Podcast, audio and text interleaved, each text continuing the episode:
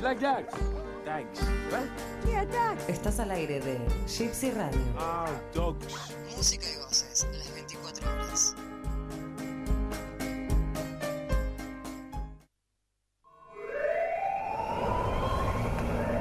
T minus one minute. ¿Qué, qué pasó ahí? Escotillas. Sí, chequeadas. T minus 50 seconds. Periscopio. Eh, replegado.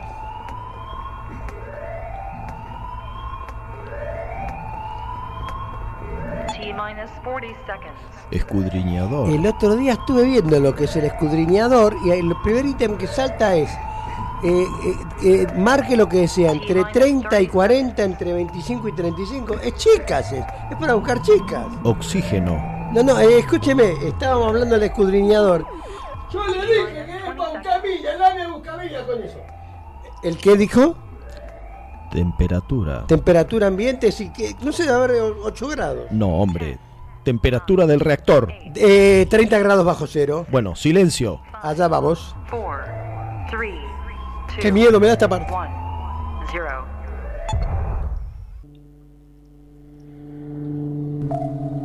Cuando nos sumergimos, qué tremendo que es, ¿eh?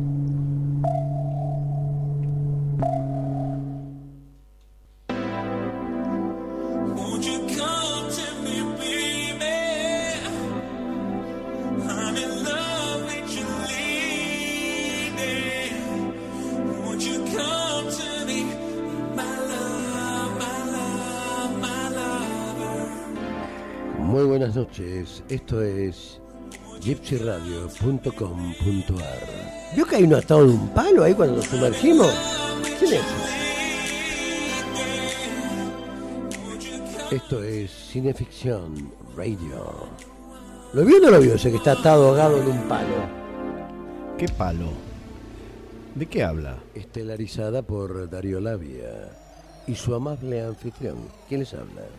Chucho Fernández. Cuando, nos inme- cuando hacemos inmersión, hay uno ahogado, atado en un palo ahí en el muelle, ¿no lo vio? ¿No será el señor Hyde? No, no, no, no. Se- Nos acompaña Ah, está con nosotros. técnica el amable Dr. Sekil y su asistente personal, el señor Hyde.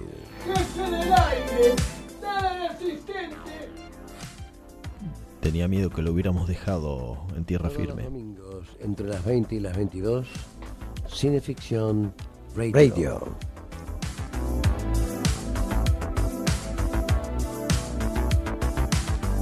Tóquela para adelante, maestro.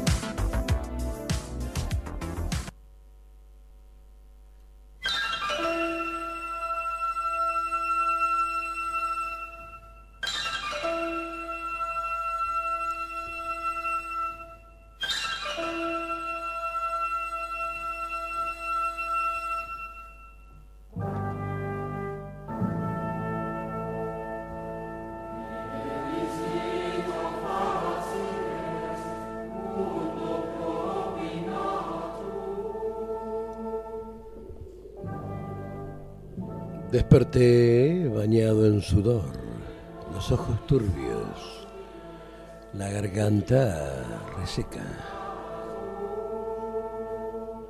Había afuera un rumor de lluvia. Me apoyé en la pared y por mi cuerpo corrió como un latigazo el escalofrío del miedo. La pared estaba caliente y conmovida por una sorda vibración. Casi no necesité abrir la ventana para darme cuenta de lo que ocurría.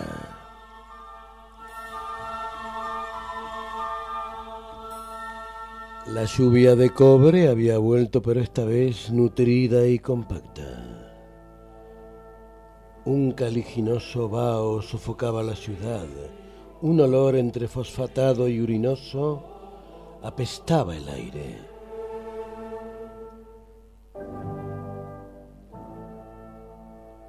Por fortuna mi casa estaba rodeada de galerías y aquella lluvia no alcanzaba las puertas. Abrí la que daba al jardín. Los árboles estaban negros, ya sin follaje. El piso cubierto de hojas carbonizadas, el aire rayado de vírgulas de fuego, era de una paralización mortal y por entre aquellas se divisaba el firmamento, siempre impasible, siempre celeste.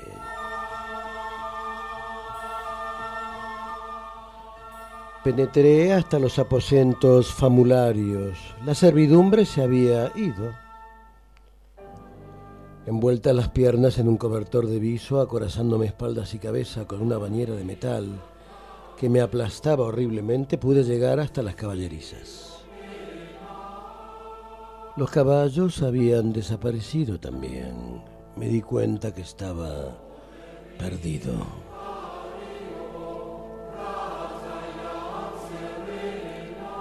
Afortunadamente el comedor se encontraba lleno de provisiones, su sótano atestado de vinos.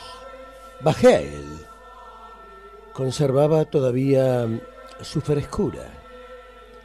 Hasta su fondo no llegaba la vibración de la pesada lluvia, el eco de su grave crepitación. Bebí una botella y luego extraje de la alacena secreta el pomo de vino envenenado. Todos los que teníamos bodega poseíamos uno, aunque no lo usáramos, ni tuviéramos convidados cargosos. Era un licor claro e insípido de efectos instantáneos.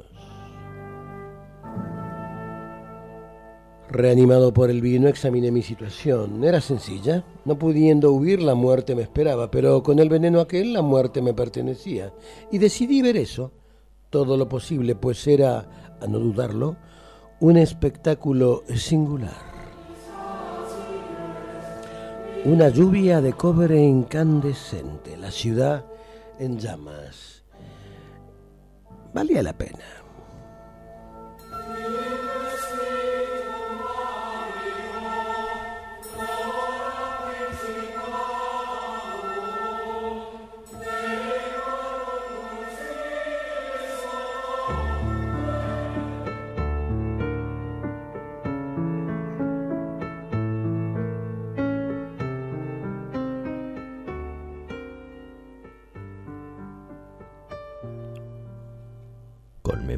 El natalicio de Leopoldo Lugones como Día del Escritor.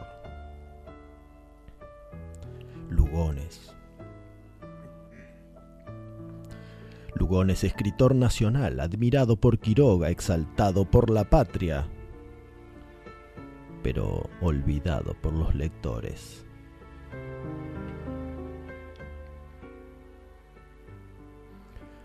Dos antologías suyas, Las Fuerzas Extrañas y Cuentos Fatales, reúnen, como en un caldo primigenio de vida, ciencia ficción, horror y fantasía, las disciplinas fundamentales del género fantástico.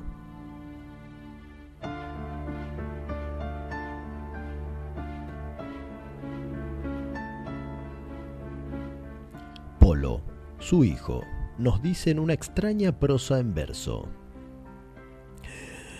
Así como el ciego, según el pensar común, se da rumbo con su frente, sin que sepamos por qué, de la suerte el pensador mira por dentro de sí lo que está por de fuera, y aún no alcanzamos a percibir los hombres que no somos hechos a su semejanza. La gracia de la predestinación está señalada por el destino, y tan cierta es ella como para que la dieran los paganos por obra de los dioses y por arte angélica los cristianos.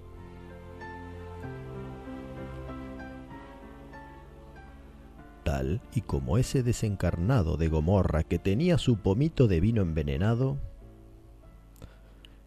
Leopoldo Lugones tenía el suyo de cianuro y whisky y lo bebió una tarde calurosa de 1938.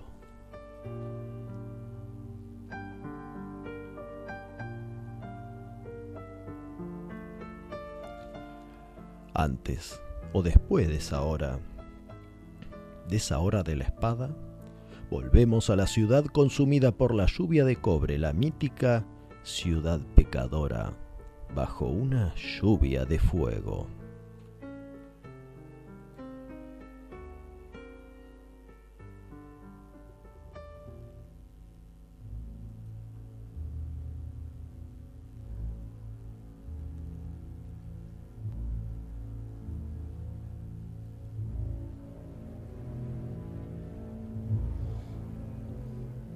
Esa tarde y toda la noche fue horrendo el espectáculo de la ciudad. Quemada en sus domicilios, la gente huía despavorida para arderse en las calles, en la campiña desolada. Y la población agonizó bárbaramente con ayes y clamores, de una amplitud, de un horror, de una variedad estupendos. Nada hay tan sublime como la voz humana. El derrumbe de los edificios, la combustión de tantas mercancías y efectos diversos, y más que todo la quemazón de tantos cuerpos, acabaron por agregar al cataclismo el tormento de su hedor infernal.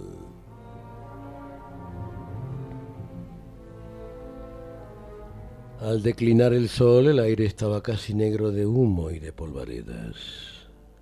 Las flámulas que danzaban por la mañana entre el cobre pluvial eran ahora llamaradas siniestras. Empezó a soplar un viento ardentísimo, denso, como alquitrán caliente. Parecía que se estuviese en un inmenso horno sombrío. Cielo, tierra, aire, todo acababa. No había más que tinieblas y fuego. Ah, el horror de aquellas tinieblas, que todo el fuego, el enorme fuego de la ciudad ardida, no alcanzaba a dominar y aquella fetidez de pingajos, de azufre, de grasa cadavérica en el aire seco que hacía escupir sangre. Y aquellos clamores que no sé, como no acababan nunca, aquellos clamores que cubrían el rumor del incendio, más vasto que un huracán, aquellos clamores en que aullaban, gemían, bramaban todas las bestias con un inefable pavor de eternidad.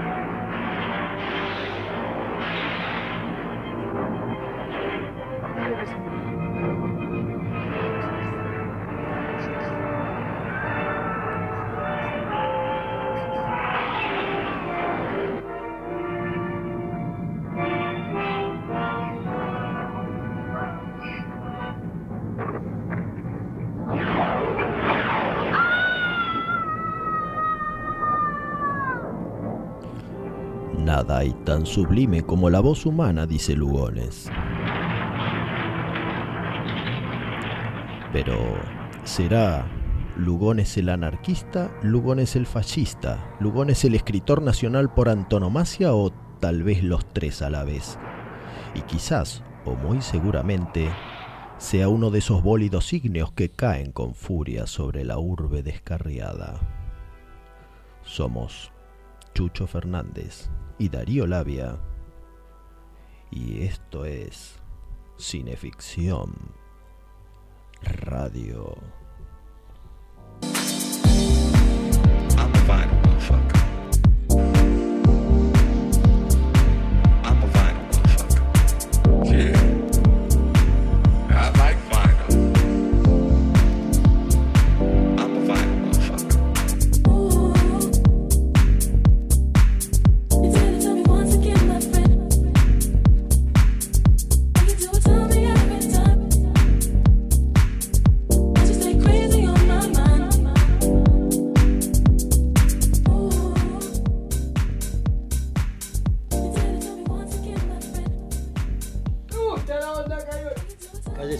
Estamos al aire, o sea, desubicado.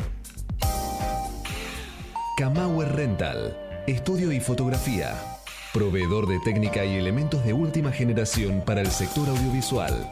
Avenida Niceto Vega 5617, Palermo, Hollywood. Camauer Rental. Contáctenos en info.camauer.com. Camagüey, ¿quién más?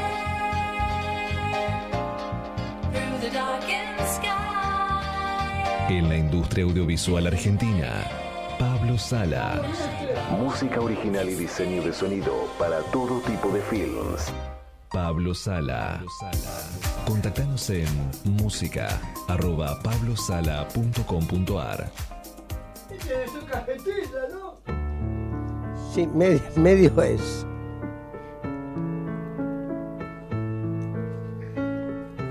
Esta es la música de Monseñor, ¿no? Estás escuchando Cineficción Radio, acto segundo por gypsyradio.com.ar. Y esta efectivamente, The Things I Have Lost, es el nuevo tema de Tony Bosikovic. Monseñor, Tony Bosikovic. Es un clérigo, no sé por qué no lo, no lo nombra con su rango eclesiástico. Tony, te mandamos un saludo grande, sabemos que estás en el... Es papable, ¿eh? Ojo que Tony es papable. ¿Es qué? Papable. ¿Qué significa Que eso? puede ser papa. Eh, ¿Es pontificable? Sí, no, no, es papable. Es uno de Claro. los próximos, seguramente, papas. En estos momentos Tony que está en... Comiendo lechón, seguramente. Está en el campo. Está en el campo, sí. Tuvo que ir por, por temas de negocios y también placer, así que Qué placer, a buscar plata. que- te mandamos un saludo grande. Ahora está, escuche lo que estamos escuchando. A ver, dígame. Impresionante. Con esto embauca a, su, a su señora él. La tiene de esclava. ¿Cómo anda, Chucho? Eh, ah, eh, yo- bien, en- en- ¿cómo puedo? ¿Qué tan bien? De 0 a 10 es mm, un 7.50. Ah, está bárbaro entonces. Sí. Hoy con el frío que hace y con Sí. las grandes noticias que tenemos, es- no es un tema menor.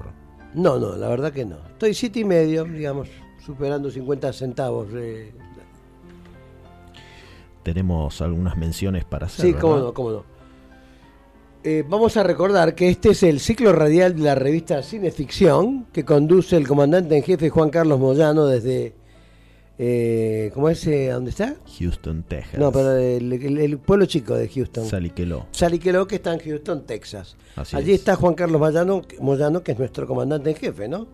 Por supuesto, y en estos momentos hay ejemplares de la revista Camino a La Plata, Ajá. a los dos puntos de venta que son Tienda Palp y Viva el Libro. Nuestro número 10 de Cineficción, que es número aniversario, número aniversario y que ya está dando que hablar.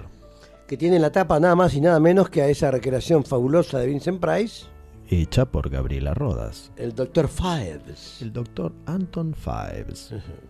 Que ya en otro... que comía por los costados. Sí, ya, y ya le dedicaremos Sí. algún espacio a su personaje. Ajá. Vamos a recordar también a Anita. Anita, ¿qué pasó? Hay gente gritando en la ventana. Hay gente Que entrando. quiere entrar. Por su- por A recordar a Anita que nos hace la comida. Eh, hoy no sé dónde dejé la comida Anita, no sé dónde me la dejé. Me la dejé en algún lado. Pero siempre nos hace de comer, Anita. Y hoy usted se jorobó porque me la, me la olvidé no sé dónde, en casa supongo.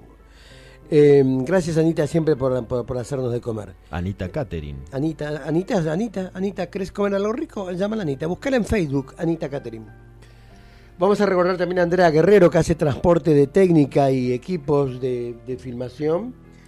Nos acompaña generalmente ahí en lo de Camauer a, trasladar, ¿no? Actores y equipo.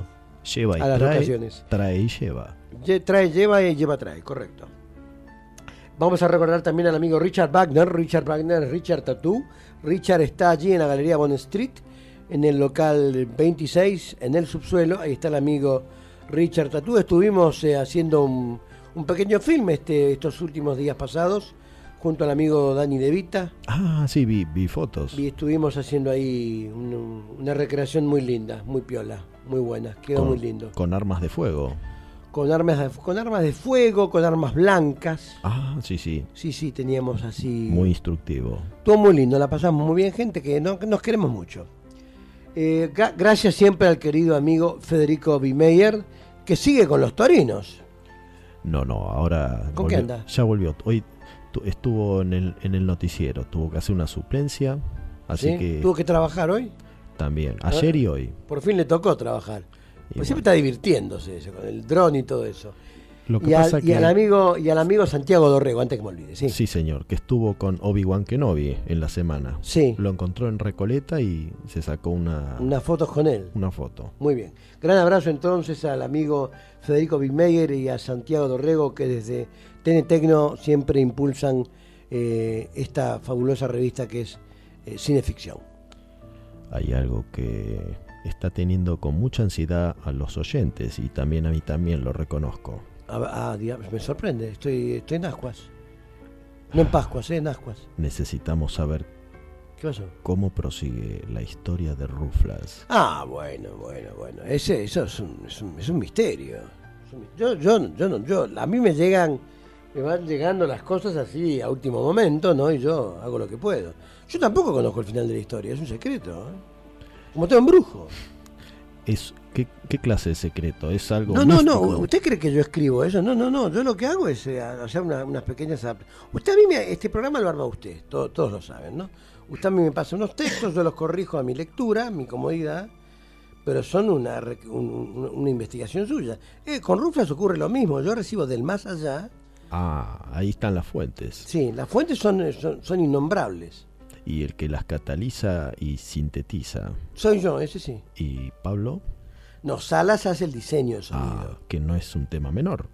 No, no, no, no. Él es el que hace toda la cosa bosqueril. Y luego usted también tiene una- una- unas cortinas que le pone, que queda muy lindo. Y a- juntos, juntos todos hacemos a Rufla. Somos ser. un grupo grande. Puede ser que en el episodio de hoy tendremos personajes Nueva, ah, es la introducción de, de- de la, de la mala de la película, que es interpretada por... Tatiana Ivanova. Ah, muy bien. Hoy, es, hoy ingresa Marcia. Marcia. Sí, no queda más nadie para ingresar, ya están todos adentro. Ahora empieza, es decir, hicimos, ya hemos hecho la iniciación, ahora vamos de lleno al nudo, donde se va a armar el, como para decirlo en latín, el tole tole, eh, y bueno, luego iremos al desenlace, ¿no? Mm, Quiero, quiero nombrar a todos los que hacemos eh, Rufla, por ¿no? favor. Eh, pues luego hay una cantidad de personajes que ya saben más o menos todos quién es. Luego está Mocamos, que hace a Q. Está Clara Kovacic, que hace a Tarsia. Tatiana Vaino- Ivanova, que hace a Marcia. eh, Mariela Ballarino, que hace a Ribón. ¿Y quién más está? ¿Quién hace el papel del búho? El papel del búho lo hago yo. Ah, impresionante, pero con ese, Yo hago acen- varios. con ese acento castizo. Sí, sí, hombre, hombre, lo lógico. Y no se olvide también del comisario, El, el comisario. que le tomó declaración. Sí, sí, hago varios ahí, hago varios, hago tres o cuatro ahí con alguna gracia. Pero nos divierte mucho hacerlo y eso luego ya hemos arreglado con Pablo Sala, vamos a hacerle un... Es como un filtrado que se le hace, un nuevo recorrido en sonido para limpiarlo bien, vamos a hacer audiolibro con eso. Ah, una gran idea. Sí, vamos a ver cómo nos va, porque va a tener una segunda parte también, Ruflas, Como todo. como todo. La vida continúa. Menos la vida, todo tiene una segunda parte. En algunas vidas también nos dan una segunda oportunidad. Sí. La misma, La misma y uno tiene que aprovecharla o no. sí. Bueno, estábamos hablando de oportunidades antes de empezar el programa con usted, pero usted no quiere hablar de esos temas. Me han mandado un Twitter Sí, ¿de quién? de una persona que quiere saber si hoy vamos a dar el episodio sexto de Ruflas. Sí, sí, sí, está, está, está en pista, está en punta. Cuando usted dictamine, caballero. Eh, ¿Vamos por- con, con algún... ¿Vamos ya o tiene, em, tiene algún tema musical para poner? Vamos con Ruflas. Vamos.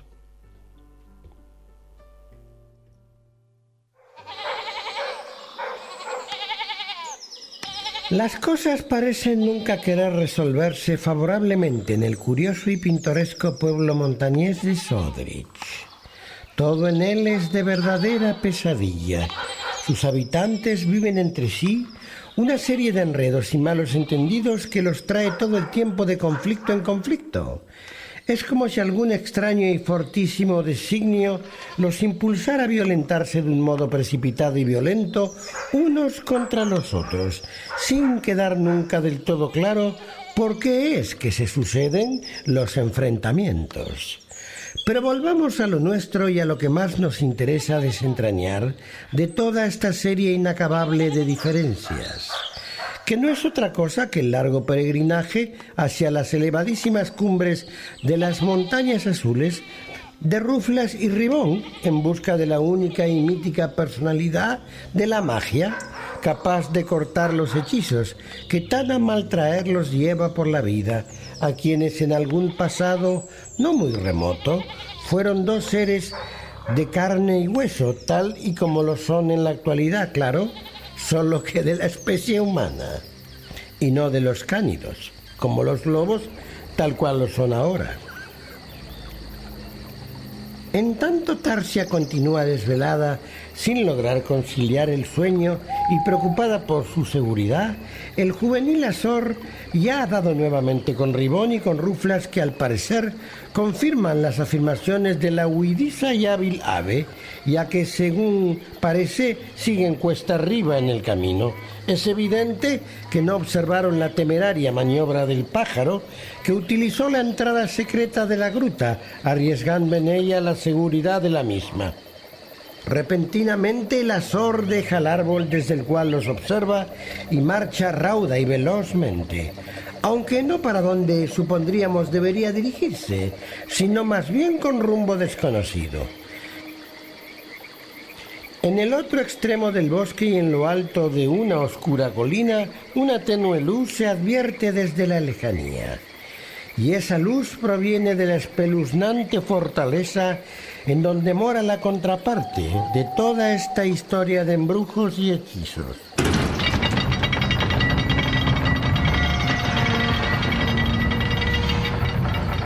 Esa luz que advertimos en lo alto de la añosa y afilada construcción, que pareciera estar tallada en la roca por el mismísimo demonio, proviene de la habitación principal de aquel tremendo sitio, los aposentos de la cruel Marcia, que como una estaca permanece junto a la ventana, abiertas ambas, de par en par. Pareciera estar queriendo ver algo a lo lejos, o quizás si en realidad esté esperando algún visitante.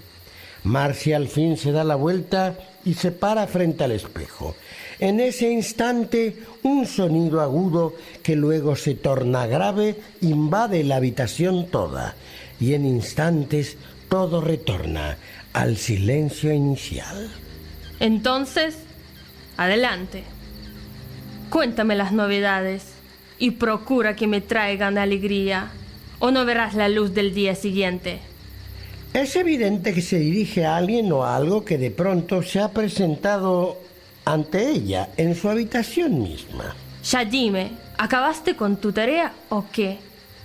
Fallaste, fallaste, ¿verdad? Es eso, verdad, fallaste. Lo supuse. Te demorabas mucho. Bien, no nos desesperaremos. Ya habrá mejor oportunidad. Lo más difícil lo hemos logrado. Te lo has logrado. Y debo felicitarte por eso. Ven aquí conmigo. ¿A quién acaricia Marcia? ¿Qué tipo de criatura es su cómplice en esta desventura? ¿Cuál es el detalle que se nos ha pasado por alto? Debes volverte de manera inmediata. Usa el pesadizo mágico. Así no llegas envuelto en ninguna clase de fatiga. Eso nos delataría. Ahora comerás. Pediré te traigan tu plato favorito. Alimentate despacio, con calma. Has hecho un gran esfuerzo. Y luego sí, vete. Hablaremos a tu regreso. Marcia cierra el gran ventanal, ordena que traigan alimento para su fiel cómplice, le acaricia y deja en soledad, retirándose de su habitación escaleras abajo. De un modo u otro vamos cumpliendo con nuestro objetivo.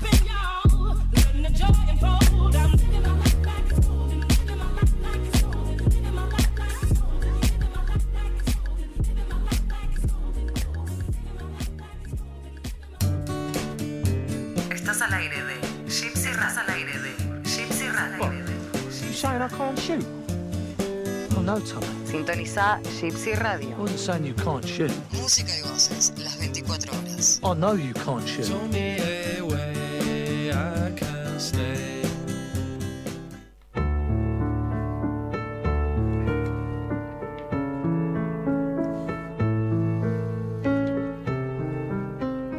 Esto es Cineficción Radio Entreacto Ajá. por gypsyradio.com.ar y hemos vuelto porque tenemos un mensaje fuera de programa. Ajá. Se ¿Quién? trata del comandante Moyano. Ah, ¿el el comandante en jefe? Sí, Diga. desde lo profundo del interior, que tiene un mensaje atento por la fecha de hoy. Buenas noches audiencia, buenas noches Darío, buenas noches Chucho. Llamo para mandarle un fuerte abrazo y un feliz cumpleaños al camarada Chucho Fernández. ¿eh? Eh, deseo que haya tenido un excelente día y que lo termine de la mejor manera posible. Por muchos años más, Chucho querido, te mando un abrazo. Juan Carlos Moyano desde Houston, Texas, para Cineficción Radio.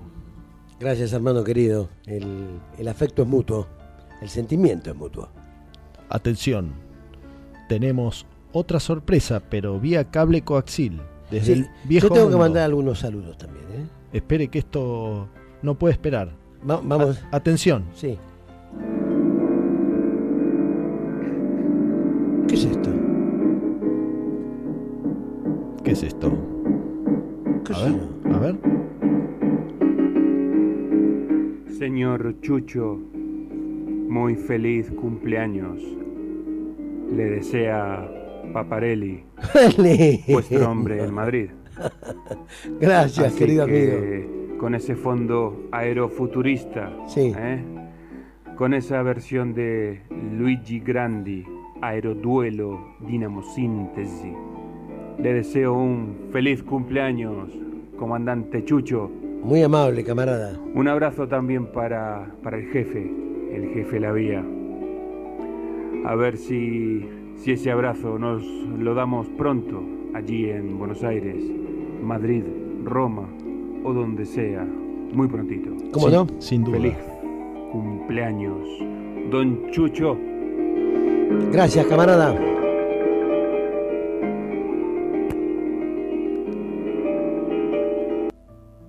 Pues yo tengo que mandar saludos a, a gente que quiero mucho. A, a ver. Eh, en, en primer lugar a, a Tatiana, que es eh, mi... Ya, ya no sé qué es, es, es mi familia. Mejor no ponerle rótulos. No poner a Tatiana Ivanova y a, y a Mariela Ballarino, que son dos, dos, dos personas muy importantes en mi vida hoy día. Comparto muchos ratos con ellas, eh, muchas, muchas alegrías de diferentes calidades, ¿no? Eh, pero comparto mucho. Conocen todos mis secretos Uf, y algunos de todos mis disfraces. uf. Uf, ¿qué? Tenemos otra sorpresa. ¿Otra vez? Sí, ¿estás preparado? A ver. Hola, soy Fede Bimayer de TN Tecno. Qué lindo. Amigos de Cineficción Radio, les quiero mandar un beso grande. Sé que gente que sabe muchísimo de cine, es un placer siempre escucharlos y leerlos. Un abrazo inmenso a Darío Labia. Y así que es el cumple de Chucho Fernández, el hombre tenebroso. Yo pensé que Chucho Fernández era inmortal, que ese tipo no, no cumplía más años. Gracias, Fede, querido. Sabes cuánto te aprecio y cuánto te quiero. ¿Qué me cuenta? Pero ¿Hay más? hay más. Qué bárbaro. Esto no es todo, claro, porque antes de comenzar el programa Mm. y antes de que llegue Chucho al estudio, ¿Qué pasó? el señor Hyde se me acercó diciéndome que quería dedicarle una lectura al camarada. Así que, Hyde, Hyde, el éter es suyo para... Pero me tengo que levantar yo para que venga. Sí, sí, levántese porque Bueno, viene. Hyde. ¿Se va a sentar usted acá? Sí, yo voy a sentar. Y esto es porque lo quiero, para que sepa que lo aprecio. Quiero leer algo. Usted leyó el otro día y yo me conmoví y dije, se lo voy a leer a Chucho cuando me lo permita el otro. Eh, No, no, no, no, no, no, no. ¿Cómo, cómo el otro? sí, bueno, el que fue labia. Bueno, pero si tiene que venir a sentar acá. Eh, bueno, voy. Bueno, venga. Yo me levanto y usted viene. Ahí está.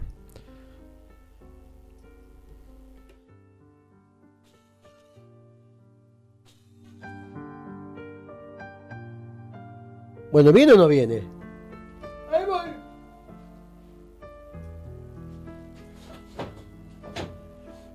No, no, no haga, no haga tanto ruido, siéntese tranquilo. Yo me voy. Hasta luego. Cuide el aire, eh, a ver lo que hace.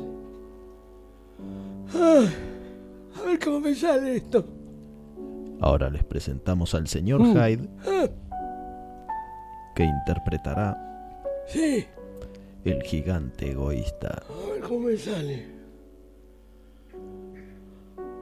Todas las tardes los niños al salir de la escuela iban a jugar al jardín del castillo del gigante egoísta, que hacía mucho tiempo no iba por allí.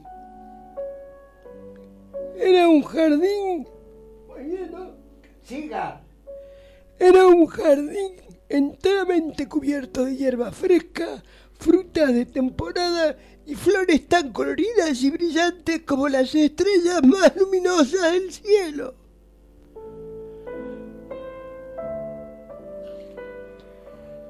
Siga, hombre. Pero un día el gigante regresó y vio a los niños jugando en su jardín. Y ahora cómo hago esto. Hágalo como pueda. ¡Ah! ¿Qué haces aquí? Solo yo juego en este jardín. Vociferó enfurecido el gigante egoísta. ¡Fuera! ¡Mocosos entrometidos! Dijo mientras ponía un cartel que decía prohibida la entrada a todo niño, el que pase será castigado. Al poco tiempo llegó la primavera y toda la comarca se llenó de capullos, flores y pajarillos. Todo salvo el jardín del gigante egoísta, que parecía haberse detenido del frío y crudo invierno. ¿Qué le pasa? ¿Cómo puede tardar tanto en llegar la primavera? Estoy probando. Se preguntaba el gigante egoísta. ¿Cómo era? Aterido. Aterido de frío. Pero la primavera no llegó y tampoco el verano. Y año tras año siempre era invierno en el jardín del gigante egoísta. Vamos, vamos que va bien, ¿eh? Una mañana, echado en su cama, el gigante egoísta percibió una música bellísima. Se trataba de un jilguerillo que cantaba apoyado sobre su ventana. Hacía tanto tiempo que el gigante egoísta no escuchaba nada parecido que pensó que ese canto era el más maravilloso que podía existir. Me sale eso. Creo que por fin ha llegado la primavera exclamó dichoso el gigante. Fue a la ventana y vio a los mismos niños que un día había echado en su jardín. A través de una grieta en el muro, los pequeños volvieron a entrar y estaban jugando y riendo sentados sobre las ramas de los árboles. Los pájaros revoloteaban y las flores reían sobre el césped. Solamente en un rincón del jardín continuaba siendo invierno. Había un niño muy pequeño, tan pequeño que no podía alcanzar las ramas de los árboles, como los otros niños y lloraba amargamente. Esta parte me cuesta. ¡Qué egoísta he sido! Ahora sé por qué la primavera no venía a mi jardín. Se lamentaba el gigante. Subiré a ese pequeño árbol, eso haré. Para que en mi jardín puedan jugar todos los niños.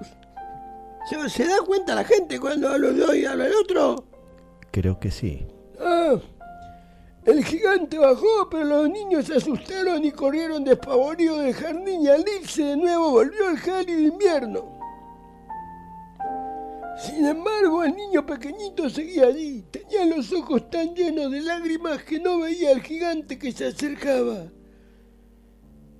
Y este lo tomó cariñosamente con sus enormes manos. Lo subió al árbol y de repente los pájaros acudieron y el árbol floreció. Ayú- ayúdeme usted. ¿Quiere que lo ayude? Sí, mm, en la última parte. El niño tendió sus tiernos bracitos al grueso cuello del gigante. Lo abrazó y le dio un beso en agradecimiento. Siga usted, Jaime. Al ver esto, los demás niños ocultos tras el muro se dieron cuenta de que el gigante ya no era malo ni egoísta. Y al volver al jardín, con ellos también volvió. La primavera. Desde ahora este será su jardín. Clamó el gigante mientras se ponía a jugar con los niños. Tengo muchas flores hermosas, pero los niños son las flores más bellas. Dijo el gigante, conmovido por la alegría de los niños y la llegada de la primavera. Sin embargo, la dicha del gigante no era completa, ya que el pequeño niño, al que había ayudado a subir al árbol, ya no estaba. ¿Dónde está el niño? Preguntó el gigante. Pero ninguno de los otros niños lo sabía. Y tampoco sabían de dónde era, ya que nunca antes lo habían visto. Todas las tardes los niños jugaban y el gigante con ellos, pero ese niño... ¿Por por qué nunca volvió? No, no, eh, perdón, nunca volvió. Pasaron muchos años y el gigante envejeció. Y siempre recordó a aquel niñito pequeño. Ya cansado y frágil no podía jugar, pero se sentaba para mirar desde su ventana cómo los niños jugaban. Hasta que una fría mañana de invierno, el gigante observó que en un rincón del jardín había florecido milagrosamente la primavera. Y en ese lugar apareció aquel niñito, al que había ayudado a subir al árbol y a quien había extrañado tanto.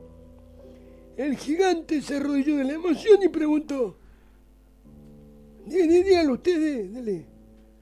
¿Quién eres? Un día fuiste generoso conmigo, respondió el niñito. Me ayudaste a subir a tu árbol y permitiste que jugara en tu jardín. El gigante bajó lo más rápido que pudo y fue al encuentro del niñito.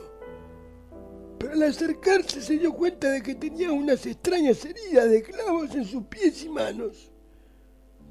¿Quién se ha atrevido a lastimarte? Dímelo para sacar mi mandoble y matarle. Dijo el gigante encolerizado. El niño observó que el rostro preocupado del gigante le decía, no te preocupes por eso. Estas son las heridas del amor. Cuando llegaron los niños a la tarde luego de la escuela, encontraron al gigante dormido en su jardín, con el cuerpo todo cubierto de capullos blancos, y ya nunca se despertó. Termínelo usted, Jaime. No, pe- Termínelo usted. pero más allá, entre las nubes, uno de los niños creyó ver al gigante y su pequeño amiguito jugando, felices para siempre. ¡Feliz cumpleaños, maestro! Gracias, Eduardo.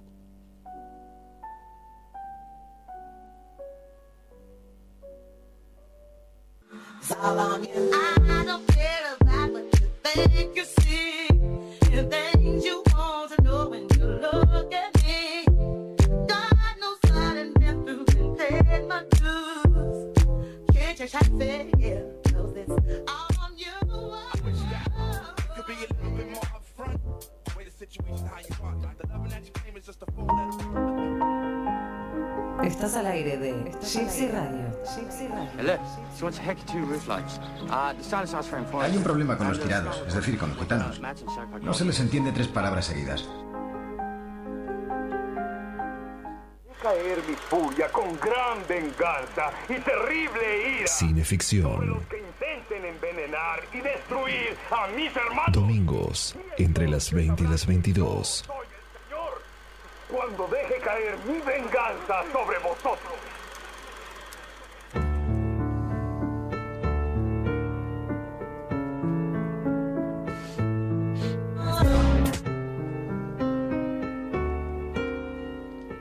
¿Tiene gente afuera golpeando? Lo mandamos a Haida que los contenga. Yo quedé emocionado. Esto es Cineficción Radio. Acto tercero. ¿Dónde se cobra esto? ¿Qué dice? Quiere cobrar ¿Que ¿Dónde se cobra esto? Quiere, quiere cobrar, es un cara dura. por gypsyradio.com.ar. Le mando saludos a Matías Horta que está escuchando en estos momentos, a Luis Bordis de Tibordis Radio y a Diego Puglisi que nos están escuchando y mandan saludos. Qué elementos esos tres, ¿eh? Te mandan saludos por tu cumple- Onomástico. Por tu onomástico. Gracias, gran abrazo a ellos, tres camaradas amigos, queridísimos. Y ahora me resulta una gran satisfacción poder presentar la voz de una pluma terrorífica. ¿Quién? Se trata de Patricio Chaija, el novelista que se caracteriza especialmente por ambientar sus relatos e historias en el propio terruño. De día, Patricio es docente, pero antes, después, en todo momento, es un narrador prolífero. El pueblo de los ritos macabros, la oscuridad que cayó sobre Torquist, los señores de Xibalbá o los familiares, y no olvidemos la antología de Muerde Muertos, Osario Común.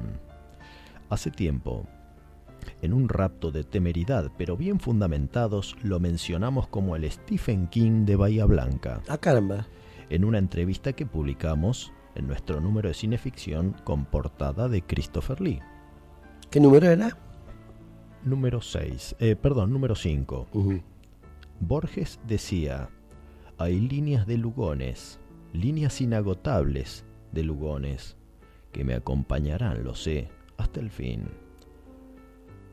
Pero a Wilde le tenía una envidia que volaba. ¿O no? Así es. Buenas noches, Pato. Perdón por arrancar en semejantes cúspides, pero a la vez de romper el hielo, nos servirá para conocer algo más de tu obra. ¿Qué líneas de Lugones? A ver. ¿Te acompañan a vos? Hola, buenas noches, Chucho y Darío.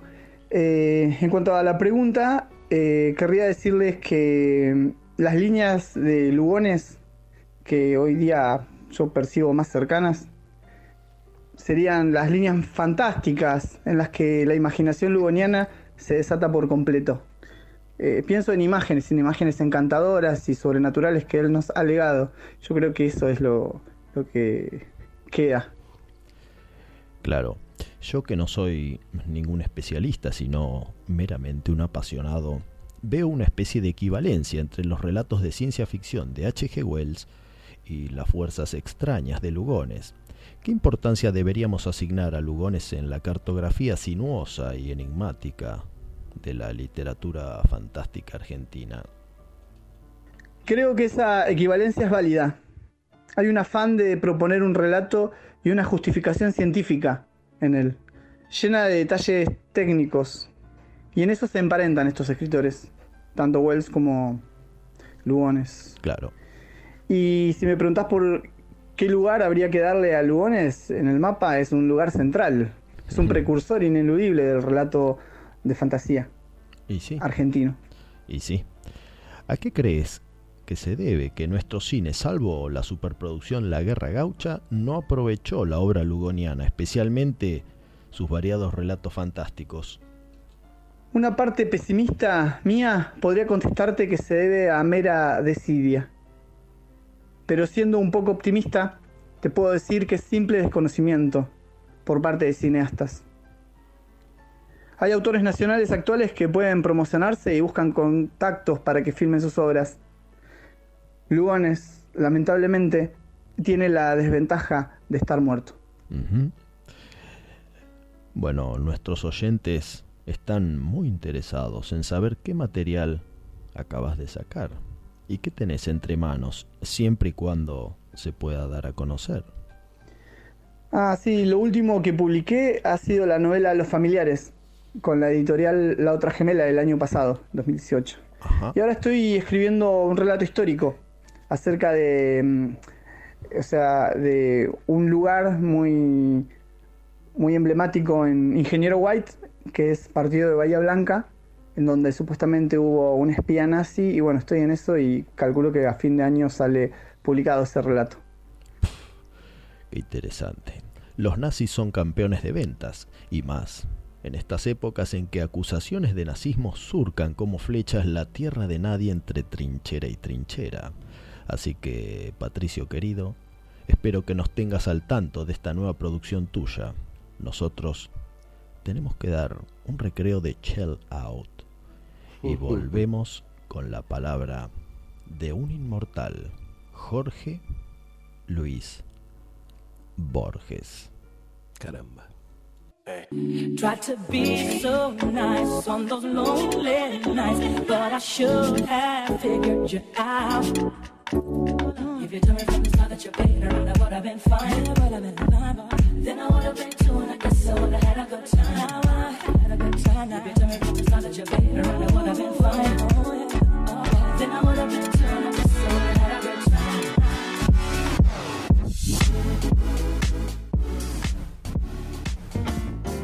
Estás al aire, Estás al aire de Gypsy Radio. Fucking Gypsy Radio. Música y voces, las 24 horas. caer mi furia con gran venganza y terrible ira. Cineficción. Que intenten envenenar y destruir a mis hermanos. Domingos, entre las 20 y las 22. Cuando deje caer mi venganza sobre vosotros. Cuando yo, con menor fortuna que Lugones, evidentemente, ensayé el cuento fantástico en aquellas colecciones que se titulan El Aleph y Ficciones, hubo quien dijo que yo estaba haciendo algo nuevo en las literaturas de lengua hispánica. Y ello era falso, porque ya Lugones, bajo el influjo de Poe, había escrito Las fuerzas extrañas. En ese libro, un tanto irregular, hay cuentos inolvidables. Por ejemplo, el que se titula Isur, la historia de un mono que aprende a hablar.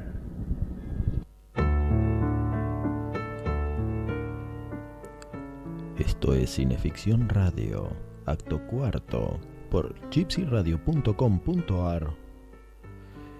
Y como preanunciaba Jorge Luis Borges, Isur es la historia de un galeno que descubre que no había ninguna razón científica para que los monos no hablaran. Y en base al famoso dicho, no hablan para que no los hagan trabajar, intentará comprobar su hipótesis de que los monos fueron hombres que por una u otra razón dejaron de hablar.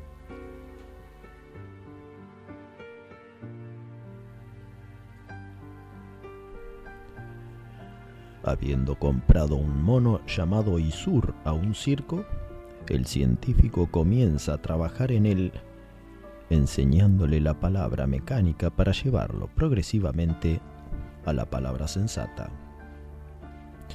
Y usando el oído, pero también como con los sordomudos, el tacto, llevando la mano del mono al pecho del humano para que aprenda a distinguir la vibración de cada consonante, a lo largo de varios años logra dos pequeños éxitos, cama y pipa.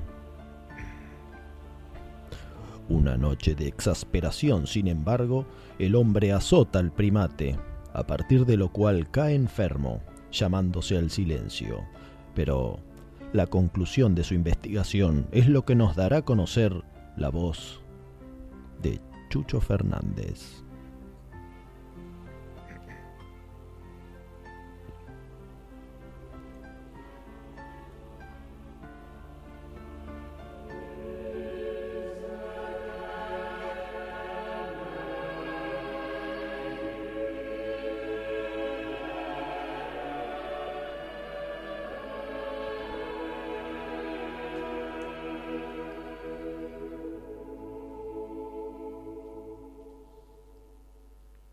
Desde un oscuro fondo de tradición petrificada en instinto, la raza imponía su milenario mutismo al animal.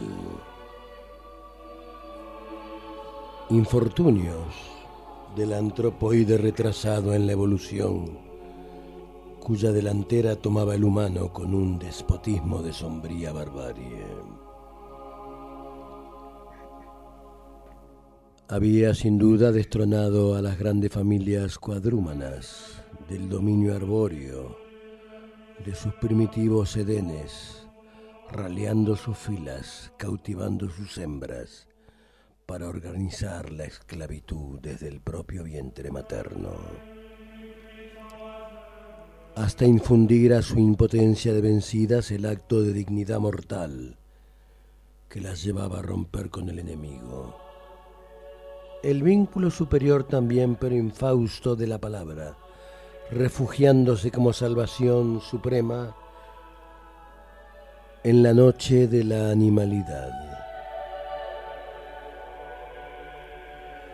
Y qué horrores, qué estupendas sevicias no habrían cometido los vencedores con la semibestia en trance de evolución, para que ésta, después de haber gustado del encanto intelectual que es el fruto paradisíaco de las Biblias, se resignara a aquella claudicación de su estirpe en la degradante igualdad de los inferiores. A aquel retroceso que cristalizaba por siempre su inteligencia en los gestos de un automatismo de acróbata. A aquella gran cobardía de la vida que encorvaría eternamente como en distintivo bestial sus espaldas de dominado, imprimiéndole ese melancólico azoramiento que permanece en el fondo de su caricatura.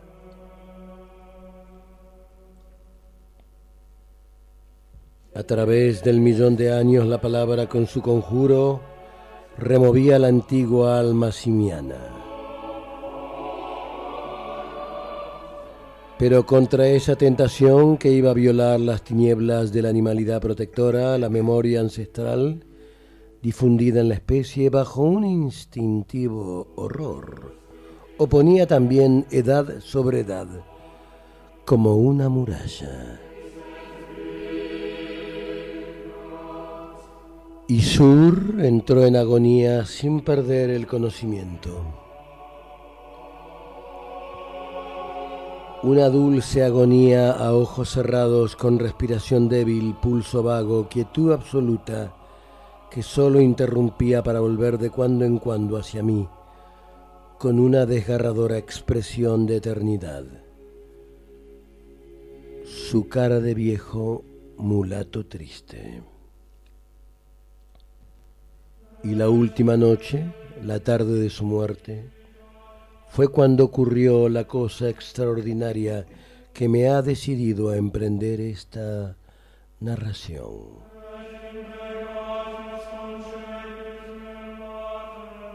Habíame dormitado a su cabecera vencido por el calor y la quietud del crepúsculo que empezaba cuando sentí de pronto que me hacían por la muñeca. Desperté sobresaltado. El mono, con los ojos muy abiertos, se moría definitivamente aquella vez y su expresión era tan humana que me infundió horror. Pero su mano, sus ojos, me atraían con tanta elocuencia hacia él que hube de inclinarme de inmediato a su rostro. Y entonces, con su último suspiro, el último suspiro que coronaba y desvanecía a la vez, mi esperanza brotaron, estoy seguro, brotaron en un murmullo. ¿Cómo explicar el tono de una voz que ha permanecido sin hablar diez mil siglos? Estas palabras, cuya humanidad reconciliaba las especies. Amo agua. Amo mi amo.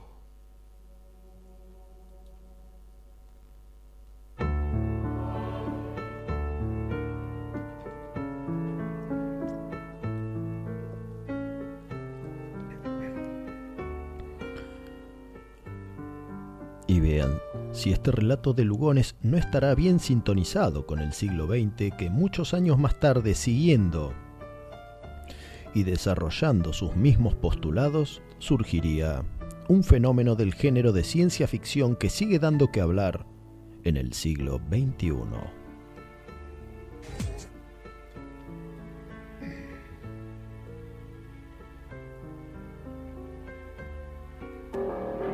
Planeta de los simios.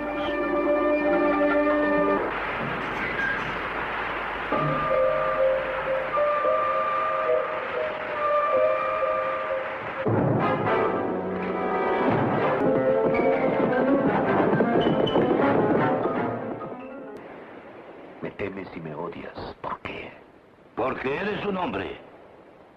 Y tienes razón. Siempre he sabido de los hombres.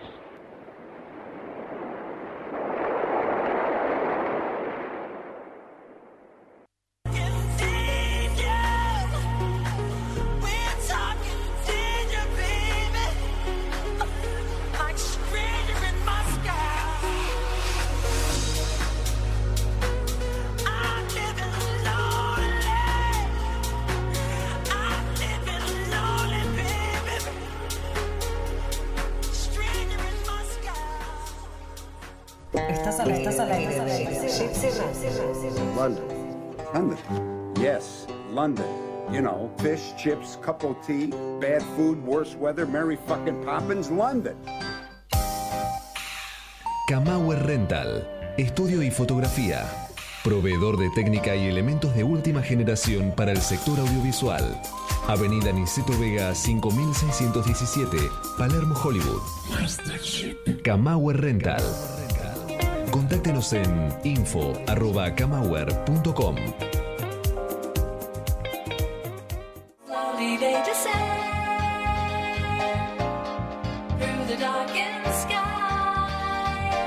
industria audiovisual argentina, Pablo Sala. Música original y diseño de sonido para todo tipo de films. Pablo Sala. Contactanos en música arroba pablosala.com.ar ¿A dónde es que va el 46? No me acuerdo.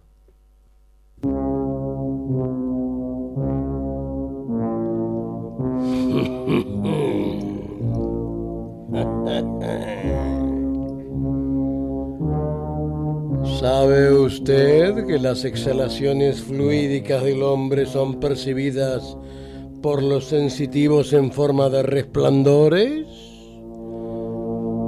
Esta ley es constante y hace tiempo experimentando sobre ese hecho con Antonia, la sonámbula, que nos sirvió para ensayar el electroide.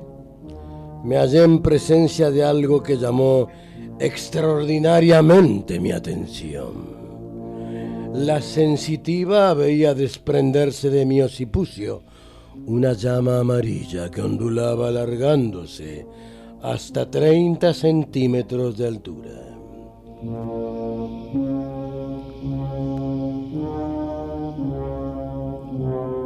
La persistencia con que la muchacha afirmaba este hecho me llenó de asombro. Al otro día ensayé una experiencia con cinco muchachos pagados al efecto. Antonia no vio en ninguno la misteriosa llama, aunque sí las aureolas ordinarias. Mas cuál no sería mi sorpresa al oírla exclamar en presencia del portero, don Francisco, usted sabe, llamado por mí como último recurso. El señor sí las tiene. Clarita pero menos brillante. Cavilé dos días sobre aquel fenómeno hasta que de pronto me ocurrió una idea que ligeramente ridícula primero no tardó en volverse aceptable. Tengo la costumbre de operar llevando puesto mi fez casero. La calvicie me obliga a esa incorrección. Cuando Antonia vio sobre mi cabeza el fulgor amarillo estaba sin gorro, habiéndomelo quitado por el excesivo calor. ¿No habrá sido el cabello de los muchachos lo que impidió la emisión de la llama? Según algunos estudios, la capa córnea que constituye la epidermis es mal conductor de la electricidad animal, de modo que el pelo, sustancia córnea, también posee idéntica propiedad. Además, don Francisco es calvo como yo y la coincidencia del fenómeno en ambos atemorizaba y autorizaba una presunción atendible. Y mis enredos e investigaciones posteriores confirman plenamente la razón de ser de la tonsura. Vea usted, los sacerdotes primitivos observarían sobre la cabeza de algunos apóstoles electrógenos, digamos, aceptando un término de reciente creación, el resplandor que Antonia percibía en las nuestras. El hecho de Moisés acá no es raro en las cronologías legendarias. Luego se notaría el obstáculo que presentaba el cabello y se establecería el hábito de rapar aquel punto del cráneo por donde surgía el fulgor, a fin de que este fenómeno, cuyo prestigio se infiere, pudiera manifestarse con toda intensidad. ¿Qué... ¿Qué le parece esta explicación?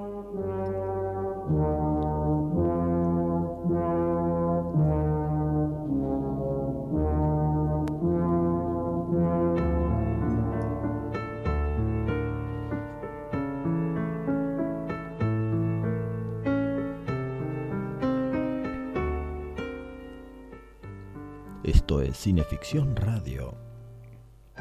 Acto quinto por gypsyradio.com.ar.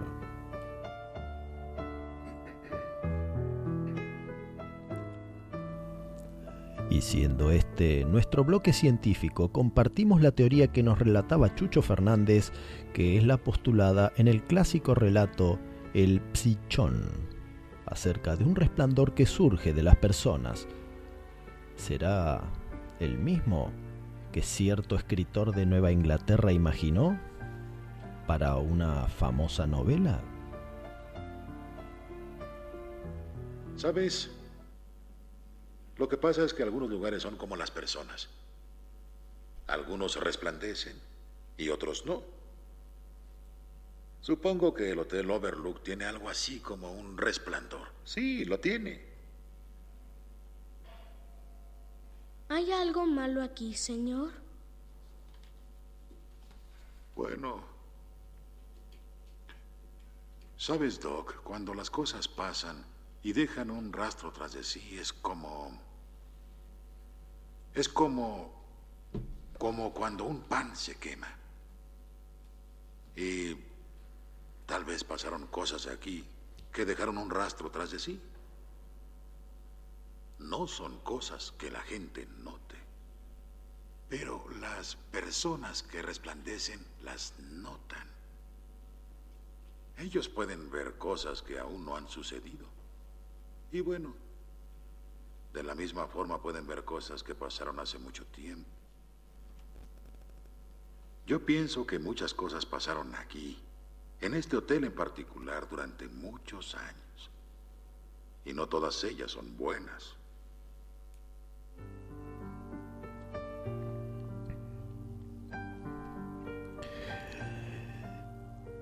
Seguimos con la ciencia. Viola Aquerontia es la historia de un sabio botánico que dedica años de su vida a experimentar con las plantas. Se concentra en sugestionar a sus flores con venenos cadavéricos, narcóticos soporíferos y otros dilatadores de la pupila. Sometiendo a los vegetales a semejante estímulo, logra hacer florecer unas plantas que emiten sonidos. Claro, será un sonido mortuorio.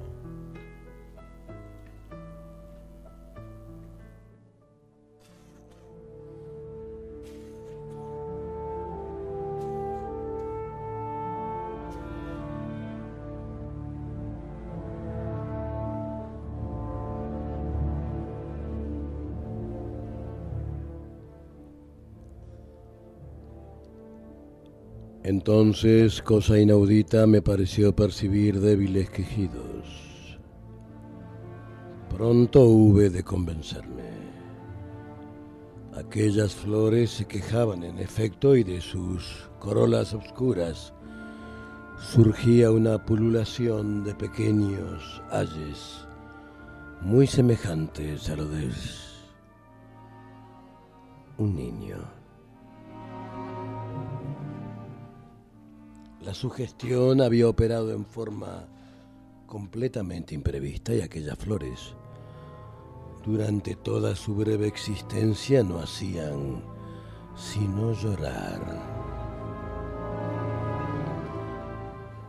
Mi estupefacción había llegado al colmo cuando de repente una idea terrible me asaltó. Recordé que al decir de las leyendas de hechicería, la mandrágora llora también cuando se la ha regado con la sangre de un niño. Y con una sospecha que me hizo palidecer horriblemente me incorporé.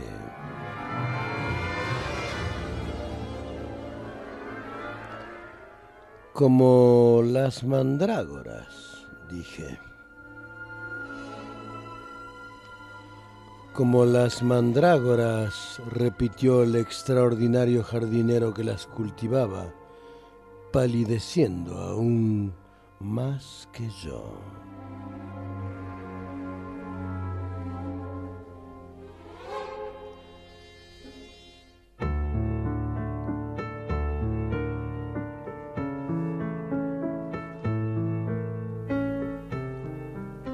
¿Habrá alimentado este jardinero sus plantas con hemoglobina infame?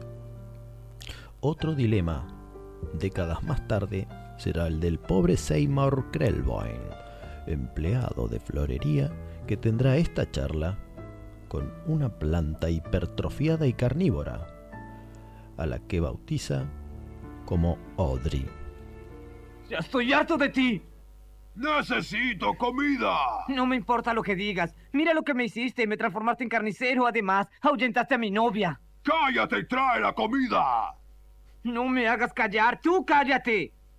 ¿Quién te hizo crecer de semillitas? ¿Quién te puso todos esos fertilizantes y te acompañó cuando estabas enferma? Nadie más lo hubiera hecho por ti. ¿Crees que alguien te hubiera traído seres humanos para comer? Te aseguro que nadie. Pues yo te ayudé y tú me ayudaste. Ahora cierra la boca y duerme. Estoy cansado. Krellboin, date vuelta. Cierra los ojos. Estás durmiendo. Abre los ojos. Ahora harás lo que te diga. ¿Entiendes? Sí, amo. Sal y consígueme comida. Sí, amo. Ahora vete y no pierdas tiempo.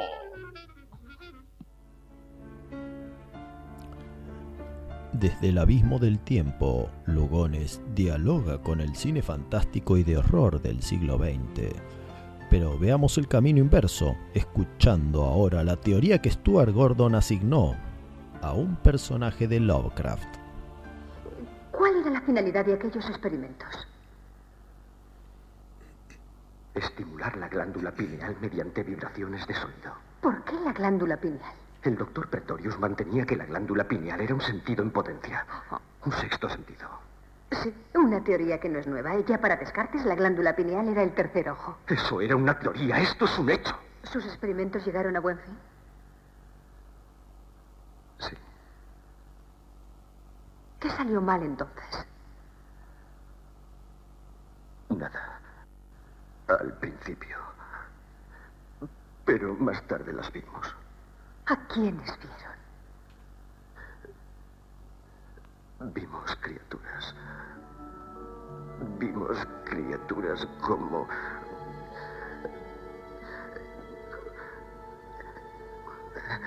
Cosas, cosas que flotan en el aire y viven a nuestro alrededor todo el tiempo.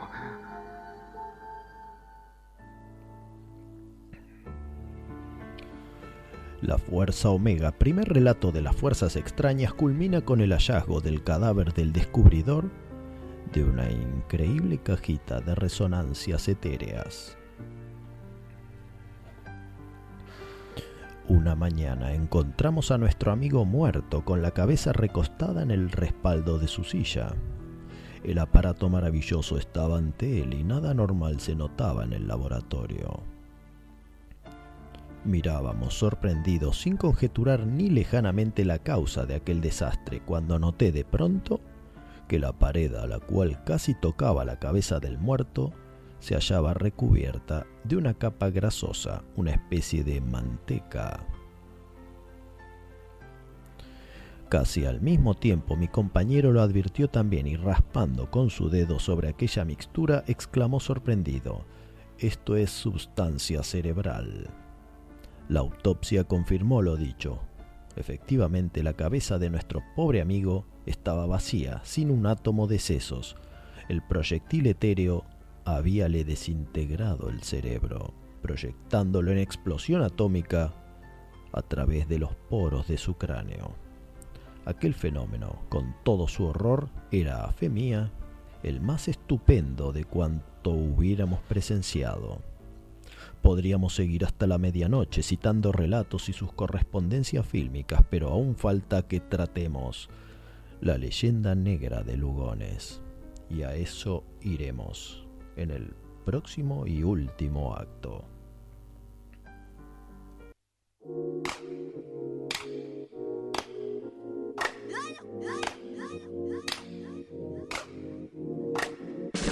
Estás al aire, al aire de Gypsy Radio. Have a moment, sir. Clear about Yeah, that's perfectly clear, Mickey, yeah. Just give me one minute to confer with my colleague. Did you understand a single word of what he just said? www.gypsyradio.com.ar No se deje intimidar por el cine y los matones de Marcelius Wallace. Cineficción. Para estar bien informado y esquivar todas las balas. Para adquirir cineficción, consulte en cinefanía.com.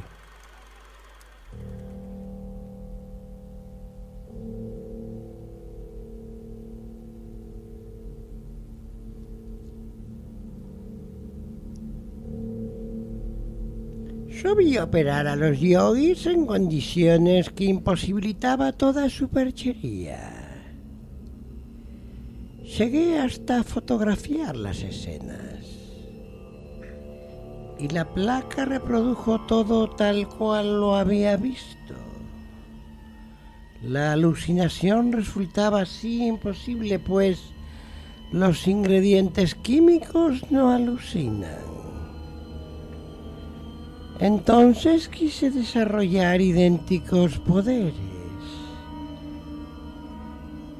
He sido siempre audaz y como no estaba entonces en situación de apreciar las consecuencias, pues puse manos a la obra.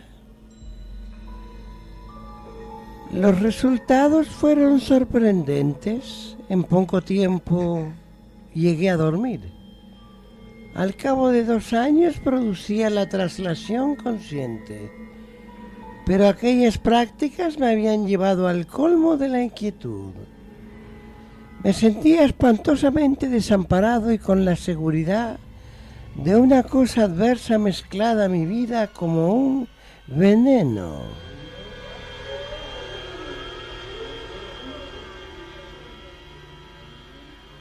Al mismo tiempo devorábame la curiosidad, estaba en una pendiente y ya no podía detenerme. Una distracción prolongada ocasionaba el desdoblamiento. Sentía mi personalidad fuera de mí, mi cuerpo venía a ser algo así como una afirmación del no yo, diré expresando concretamente aquel estado. Como las impresiones se avivaban, produciéndome angustiosa lucidez, decidí una noche ver mi doble, ver qué era lo que salía de mí siendo yo mismo durante el sueño extático. Fue una tarde, casi de noche ya. El desprendimiento se produjo con la facilidad acostumbrada. Cuando recobré la conciencia ante mí en un rincón del aposento había una forma. Y esa forma era un mono. Un horrible animal que me miraba fijamente. Desde entonces no se aparta de mí. Lo veo constantemente. Soy su presa. A donde quiera él va, voy conmigo, con él. Está siempre ahí. Me mira constante, pero no se le acerca jamás. No se mueve jamás. No me muevo jamás. Pero, ¿cómo es ese mono? Es negro como mi propia sombra y melancólico al modo de un hombre. La descripción es exacta porque lo estoy viendo ahora mismo. Su estatura es mediana, su cara como todas las caras de mono. Pero siento no obstante que se parece a mí. Hablo con entero dominio de mí mismo. Ese animal se parece a mí.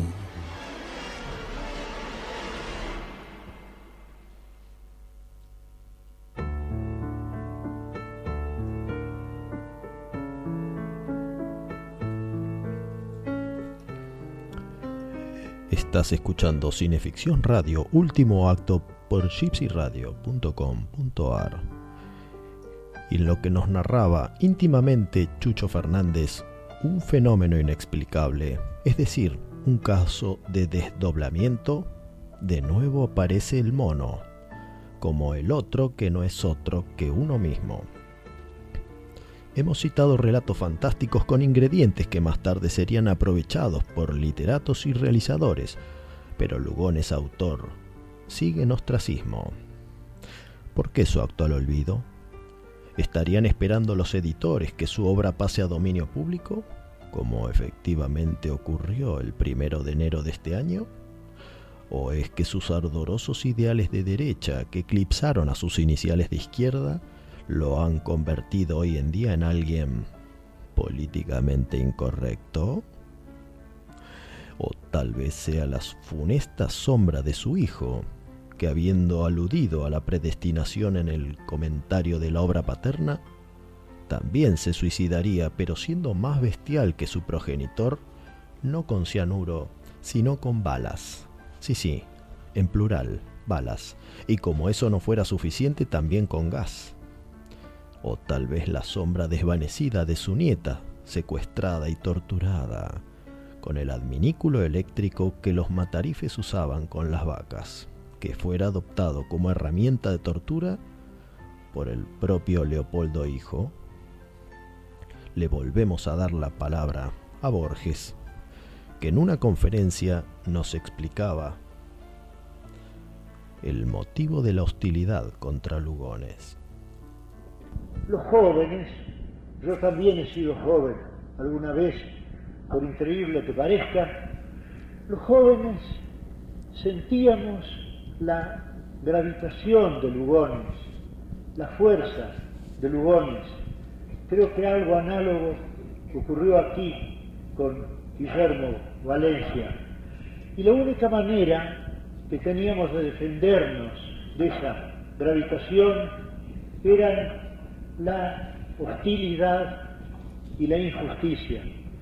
La verdad es que Lugones había hecho, y desde luego mejor que los hombres de mi generación, que se llamó generación de Martín Fierro o generación ultraísta, lo que nosotros pretendíamos hacer.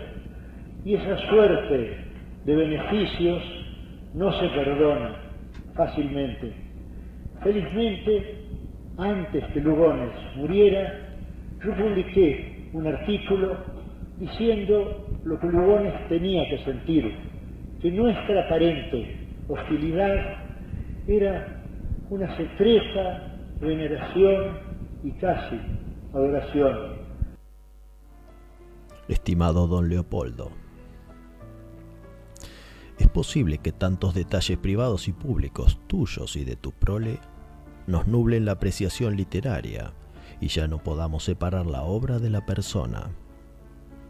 Pero en tu ensayo Cosmogonía en 10 lecciones, creo que nos diste una clave. La cábala había dicho muchos siglos antes de los darwinistas. La piedra se convierte en árbol, el árbol en animal, el animal en hombre y el hombre en espíritu puro. Así es, la evolución que hace que tengamos que mudar nuestras ideas de acuerdo a los tiempos y a nuestro propio espíritu, y bien lo sabrás, ya que al cambiar tantas veces de manera de pensar, atrajiste el odio de tus antiguos camaradas. Nos dice Borges, y perdón por citar nuevamente al discípulo hostil. El hombre se dio muerte en un ayer que ahora nos parece lejano, pero su gran sombra sigue rigiéndonos. Y esta noche también has regido algo llamado cineficción radio.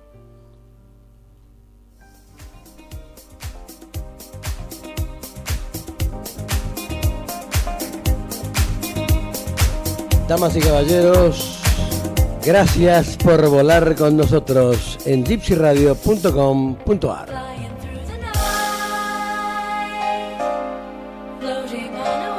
Esto fue Cineficción Radio.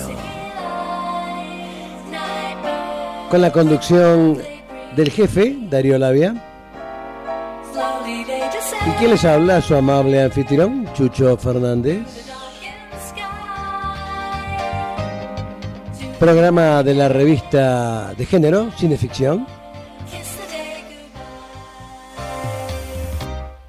Que comanda el comandante en jefe, Juan Carlos Moyano, desde Houston, Texas.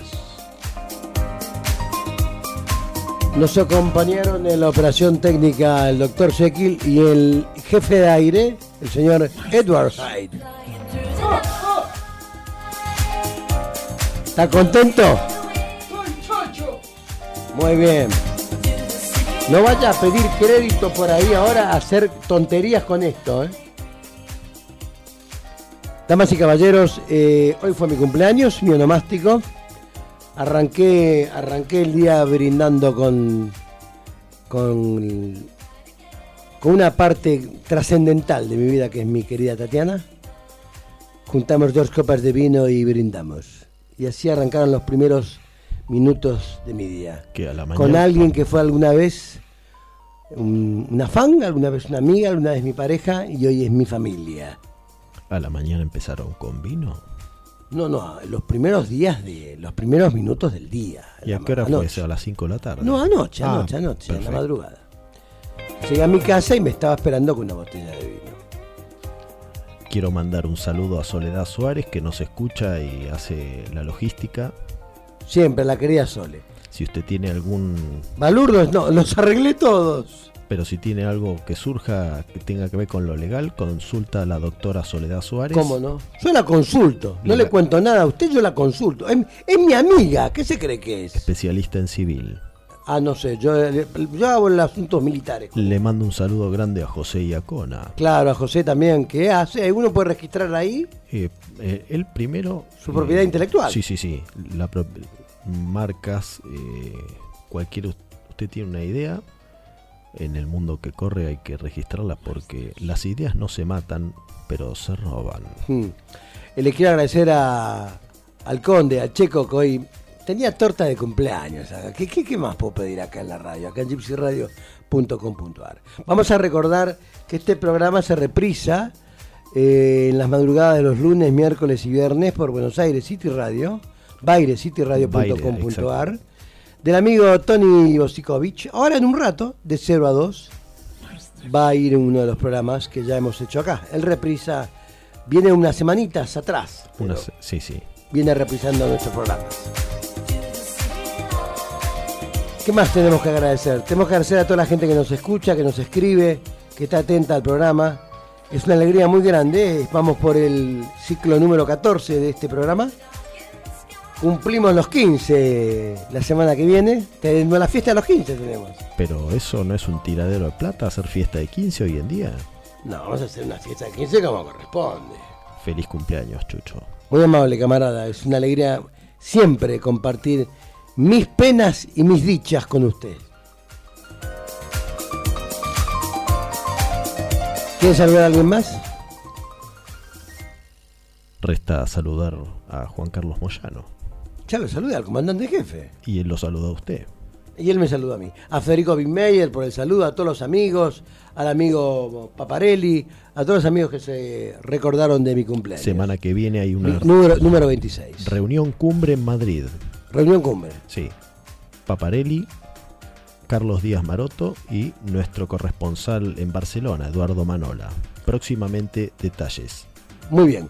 Damas y caballeros, esto ha sido todo. Nos veremos dentro de siete días. Nos encontraremos para escucharnos, oírnos y decir acá por gypsyradio.com.ar. Esto fue Cineficción Radio. That's true. Things ain't going like things should. It's all on you. It ain't all good. That's true. Things ain't going like things should. It's all on you. Este el jefe, tiene que llevarse el programa. Fuera del aire, vamos, gracias.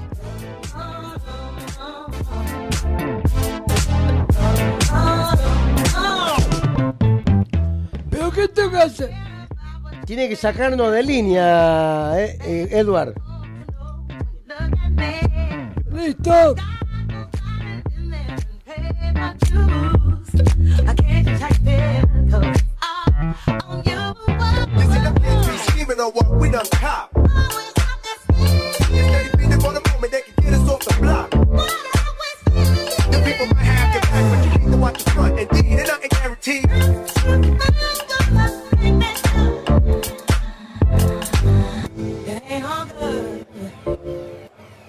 True. Things ain't going like things should.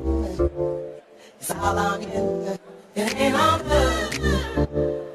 That's true. Things ain't going like things should. It's all on you. Uh, uh, uh.